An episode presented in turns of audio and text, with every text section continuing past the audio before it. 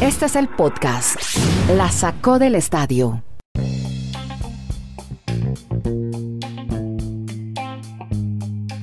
Llegamos al episodio 669 de este podcast diario, se llama La sacó del estadio, hablamos de deportes y ligas americanas desde tres puntos de América diferentes, vía streaming, Chile, Colombia, Estados Unidos, Kenny Garay en Bristol, Connecticut, Dani Marulanda en el Retiro, Colombia, Andrés Nieto desde Santiago de Chile.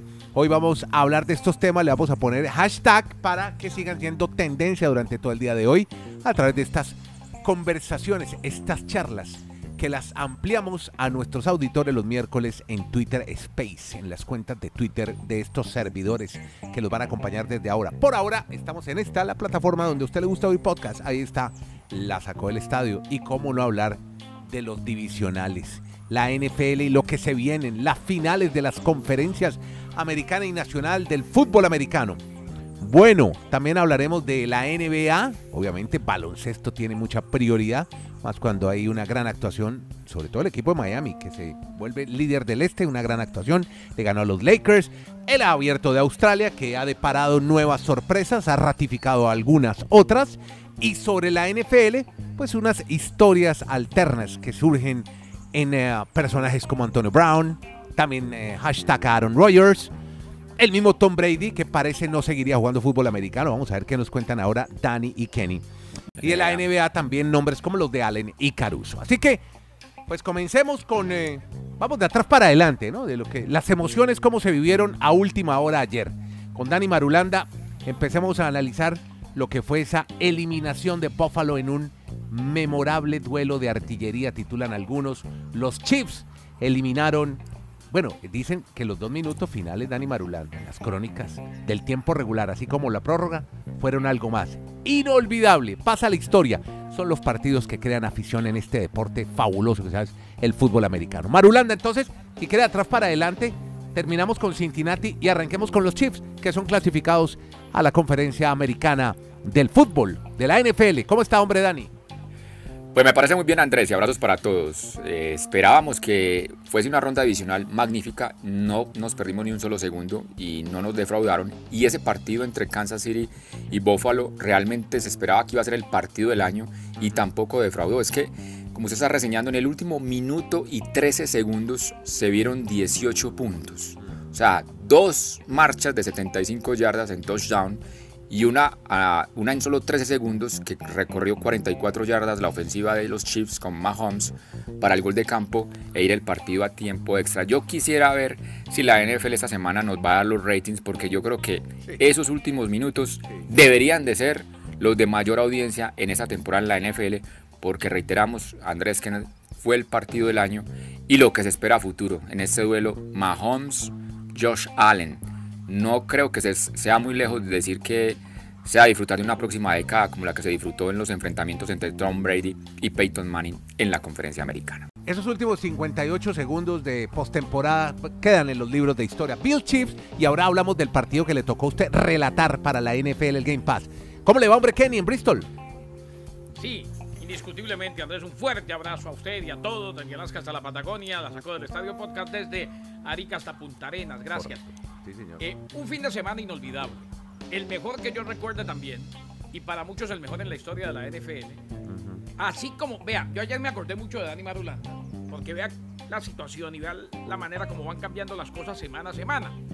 Si bien nos quedó a deber en emotividad ese fin de semana de comodines, este pagó la deuda con creces, con intereses altísimos y además nos dejó para como que no esperemos nada igual en lo que queda. Quedan las dos finales de conferencia, el Pro Bowl, que es valor agregado, y el Super Bowl. Eh, sí, 25 puntos en dos minutos. Para reforzar un poco el dato, el fin de semana todos los partidos terminaron en la última jugada. El mejor definitivamente el último. Y ojo, hay que ser el mejor en semejante fin de semana que tuvimos en la NFL. Muchos hablan de la regla de, overtime, de la regla de tiempo extra. Yo creo que no está mal. Eh, era más eh, injusto cuando con un gol de campo se ganaba ya y el otro no tenía posesión. Aquí el que anota touchdown en primera posesión termina el partido y se gana. Yo, creo, le aporto un detalle de los Rams. Para mí es un equipo que tiene un ADN, un ADN tan ganador de jugadores que no está construido para volverse en conservadores. Cuando ellos se vuelven conservadores, se llenan de nervios. Les pasó con San Francisco. Ellos a San Francisco le estaban ganando 17-0 y perdieron el juego. Y ayer por poco les pasa lo mismo con Tampa. O sea, este equipo te tiene allí la vena yugular contra las cuerdas. Siga, siga atacando. Siga demostrando el brazo que tiene Matthew Stafford. En el momento justo volvió a aparecer y los Rams son un gran candidato para llegar al Super Bowl en la Curiosamente es Cooper Cup, ¿no? El que, el que se destaca en este equipo que no es propiamente el quarterback. Siempre hablamos de los mariscales de campo. No, pero, pero fue por los dos. Tiene, sí. sí, sí, Pero, pero él tiene la triple sí corona. Fueron dos pases en que encontró a Cooper Cup. Sí. Los dos. Ahí sí, ese crédito se lo llevan los dos. Por eso digo que para mí Matthew Stafford, Andrés, sacó patente de grande ayer. Además que venía... Eh, lo que pasa es que después del partido uno dice esto y suena como ilógico. Pero ya venía más tranquilo porque había ganado su primer juego de playoff. Él tenía ese San Benito encima por muchos años. Óigame, ¿y qué vamos a hacer con los Packers, hermano? El, pobre Andrés, hermano, quedó, se iba a ir al Parque Lleras a celebrar en Medellín con el sombrero de queso. Y los Packers otra vez, se cuelgan otra vez, se les queman las papas, hombre.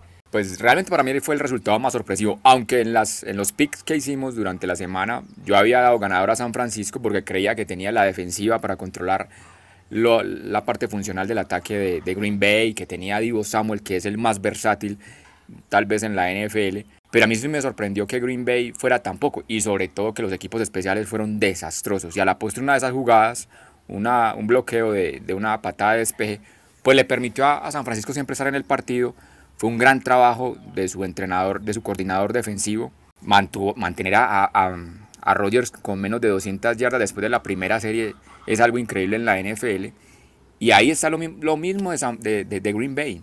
Se caen en la postemporada, Aaron Rodgers puede tener, para mí es el más talentoso en la última década, pues si contamos 10 años, porque Patrick Mahomes apenas está en su quinto, de lo que he visto en la NFL, y solo se va a ir entonces de la NFL con un solo anillo de Super Bowl, siempre quedó pendiente su cuenta en los playoffs. Para mí debe ser el MVP para llegar al Super Bowl. No vamos a tener finales de conferencia, o vamos a tener finales de conferencia en las que no van a estar, curiosamente, ni Aaron Rodgers ni Tom Brady. 12 eh, años, Garay, 12 años, 12, años. perdón, le interrumpo. Siempre había uno de los dos en la, final. Qué pena. Eh, no, pero vea, Dani. Eh, Para ilustrar a nuestros oyentes, hombre. No, no, no. Dale, dale. Tienes razón, hace 12 años que no teníamos una final de conferencia o sin Brady o sin. Sin uno de los dos. O sin Adam Rogers. Ahora, compañeros, Dani, Andrés, oyentes en todo el mundo.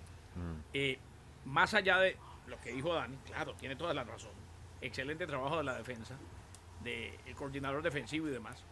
Pero los equipos especiales de los Green Bay Packers son la peor unidad en la NFL y lo ratificaron. El más mínimo de sus problemas fue este, pero es uno que salta a la vista.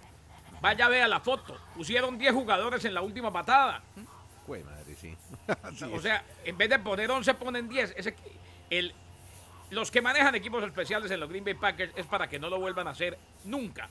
Todo lo permitieron por ahí. Hasta la patada aquella de la que hablaba Dani, que termina siendo bloqueada y pasa a ser el touchdown que marcó la diferencia. Bueno, y lo último, el palo. Los Bengals, que también, como fue la característica de estas finales divisionales, con gol de campo agónico. También sobre el final. Sí, yo estaba muy convencido que los Titans, estos fueron los que me dañaron a mí el pronóstico y el invicto en esta postemporada. Sobre todo Ryan Tannehill. Yo creo que aquí todos los reflectores apuntan hacia él al punto, valga la redundancia, que ya muchos están analizando que se pueden salir del contrato que él tiene en los Titans a partir del 2023. O sea, se dan cuenta que no es el hombre que los puede llevar al siguiente paso de ir al Super Bowl. Ya jugaron una final de conferencia, pero Tannehill no les da esa confianza, esa seguridad, ese respaldo de que siempre va a ser un jugador de que no cometa errores para poder nosotros mm, planear nuestro ataque. Pero cuando él comete los errores es muy difícil que él venga de atrás para remontar. O sea, fueron tres intercepciones, dos de ellas cruciales y creo que en, eso se basó la victoria de los Cincinnati Bengals, también destacando que Joe Burrow tuvo una muy buena actuación y que su defensiva, a pesar de que la línea ofensiva de, de, Cincinnati Bengals es desastrosa, ¿cómo, ¿cómo, le dicen hoy a, un aficionado a los Titans?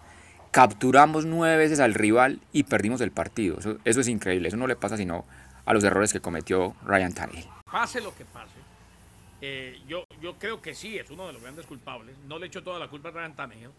Eh, pero es un debate y lo tendremos el miércoles con Dani.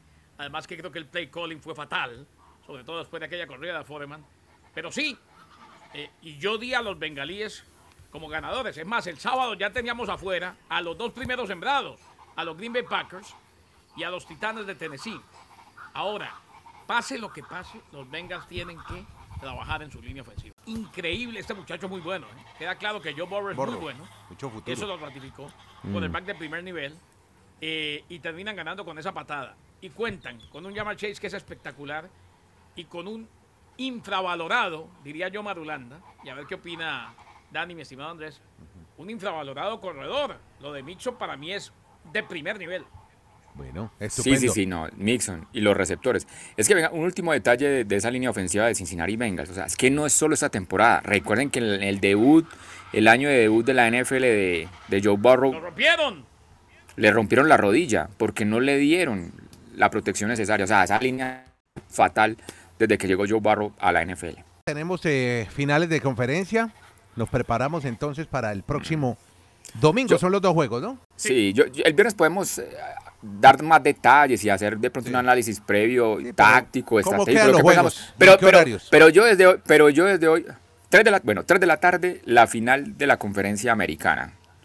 Hora, obviamente hora este. El equipo de los Bengals visitando a los Chiefs.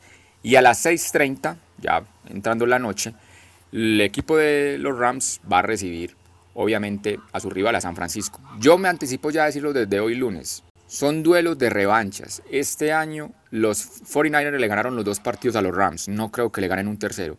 Y lo mismo, los Bengals ya le ganaron en su estadio a los Chiefs. Ahora el partido es en casa de, los, de los Chiefs del Kansas. Creo que también hay revancha y que Chiefs Rams sería el Super Bowl número 56 en Los Ángeles. Bueno, muy bien. Y hay muchas noticias que se generaron después de estos partidos, mucha información que ya vamos a desarrollar con Kenny Garay. Una de ellas, Garay, yo creo que es de mucho interés en América Latina, sobre todo por la figura de Tom Brady, donde se habla ya de su retiro del fútbol. Una incógnita entonces, el regreso de Brady con los Bucaneros. Claro, claro que es una incógnita. Además hay quienes dicen que la esposa... Giselle ah, Bunchen, oiga, Giselle, Bunchen. Caray, Giselle, es, es, tan importante fuera de Estados Unidos, Giselle Bunchen. De Brasil. Que dicen Sí, es la o sea, en muchos países reconocen a Brady como el, esposo de, Giselle Bündchen. o sea, no. En América Latina. Tiene más, tiene, más, tiene más seguidores en Instagram, en estas redes sociales, Giselle Bündchen que, Tom, Brady. Sí, así es. Factura más, factura más en la factura más en la casa Giselle. Tom Brady por eso nunca se preocupó por ser el más, el más costoso en la NFL. La felicito y que, le crezcan los seguidores y muy bueno. Yo vengo a hablar de fútbol americano y Giselle Bunch. Bueno, bueno. Ay, como a Andrés nos gusta contar esas historias, nos, gusta contar esas historias. los auditores, darle un poco de colorcito, de belleza. Ah, bueno, entonces que viva Giselle Bunche, pues. Hablemos de la actuación de Giselle Bunche de ayer en la, en la victoria de los Rams. Hombre, ya. No, no, venga. Todo parece El encanto de que Giselle Bunchen eh, le habría pedido que, lo piense, que considere la sí, ya no más, ya, vas para 45 años, ya no más, debe eh, estar haciendo en la casa. Yo le cuento una cosa, lo que está haciendo Brady puede ser muy loable, no sé si están de acuerdo conmigo, puede ser muy bonito, puede ratificarnos que a cierta edad todavía se puede seguir jugando, pero es extremadamente peligroso. Es un cuerpo de 45 años jugando a primer nivel de fútbol americano. En cualquier momento le da un golpe mal dado y, hasta ahí le llega su calidad de vida. Me parece, mm. más allá de lo bonito, de lo loable, de lo admirable, una necedad total. Bueno, muy bien. Buena opinión. Venga, ¿y cómo fue lo de Antonio Brown que se burló de los Bucks? ¿Cómo? ¿De qué forma, hombre? Después de un fin de semana como el que tuvimos, Ajá. hombre, es prácticamente una mentada madre con la audiencia hablar de Antonio Brown. Sí, sí, claro. Pero ayer puso un meme. Sí, cuando eliminaron a los Buccaneers. ¿Se acuerda cuando iba saliendo con el torso desnudo? Sí, sí, sí, sí. Bueno, le puso a esa imagen de él ahí saltando y mirando para la tribuna como riéndose. Un cartel que decía Buccaneers Eliminate.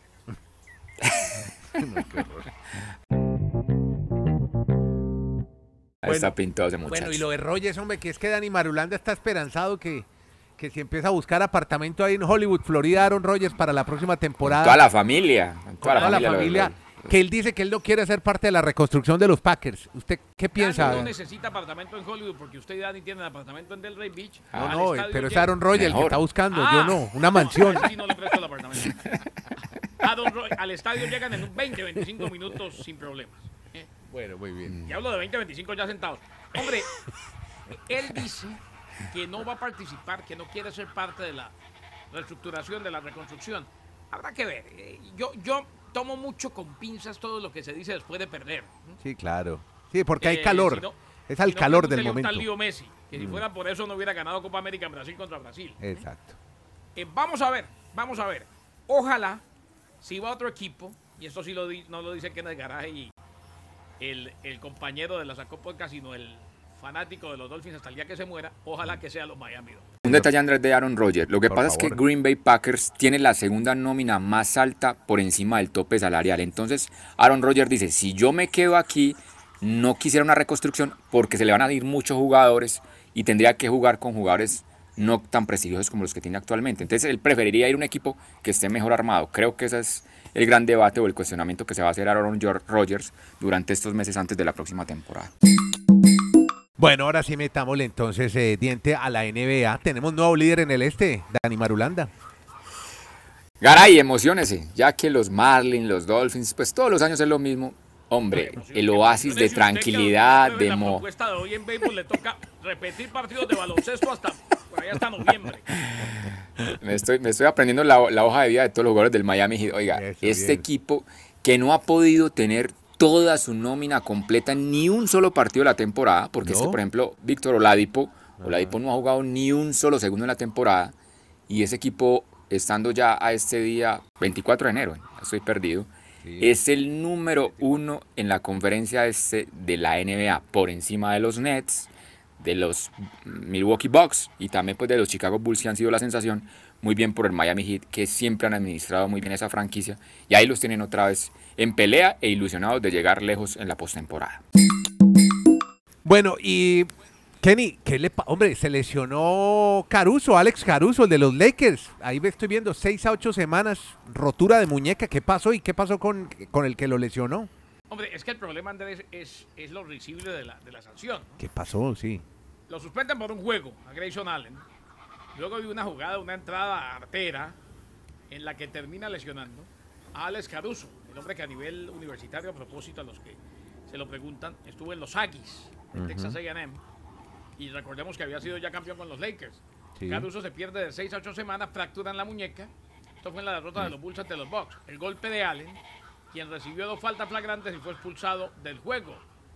Eh, una falta que inclusive terminó enloqueciendo al entrenador de los Bulls, a Billy Donovan, quien dijo que Alex estuviera en el aire y que Allen lo derribara así podría haber terminado su carrera. Hmm. Él tiene un historial de estos para mí, o para mí eso fue realmente peligroso. Espero que la liga analice detenidamente. Recibe la sanción, sí. Es una entrada de mala leche y dice Billy Donovan que, que tiene historial Allen de ser de mala fe. Podcast La Sacó del Estadio. En Twitter, arroba La Sacó Podcast.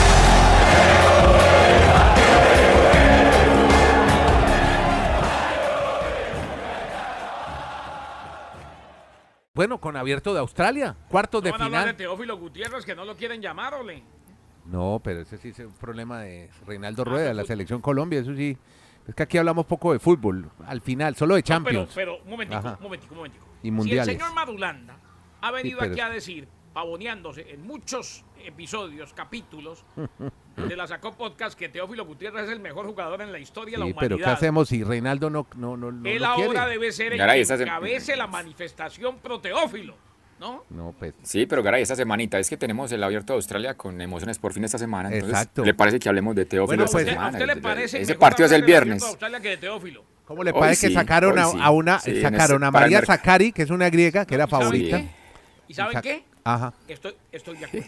Y, y, sacaron a Alexander Zverev, el alemán. Chao, le, da, le pues dice adiós al torneo. Pues Andrés, hay muchas sorpresas. Ya están listos los cuartos de final tanto en hombres como en damas. En los hombres solo hay cuatro de los primeros ocho preclasificados entre los ocho.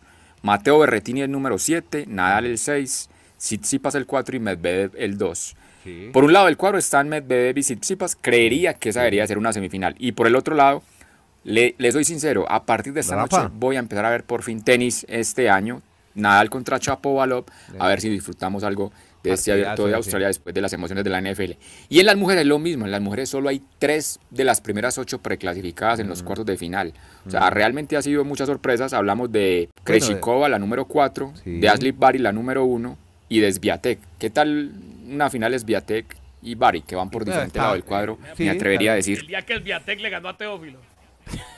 y Ashley Barty, que está muy sólida, está jugando muy bien. Y Garay, no tiene idea de quién, yo, yo, yo, sé que Garay no tiene ni idea de quién es la polaca Sviatek que ya ganó torneo de Gran Slam. Eso es lo bueno de este programa, eso es lo bueno, de este podcast. Gracias a todos por oír este podcast, se llama La Sacó al Estadio. Diario desde Chile, Colombia, Estados Unidos, hablamos de deportes y ligas América, mucho por estos días de NFL, pero ya Dani ya tiene preparado el paquete de básquetbol.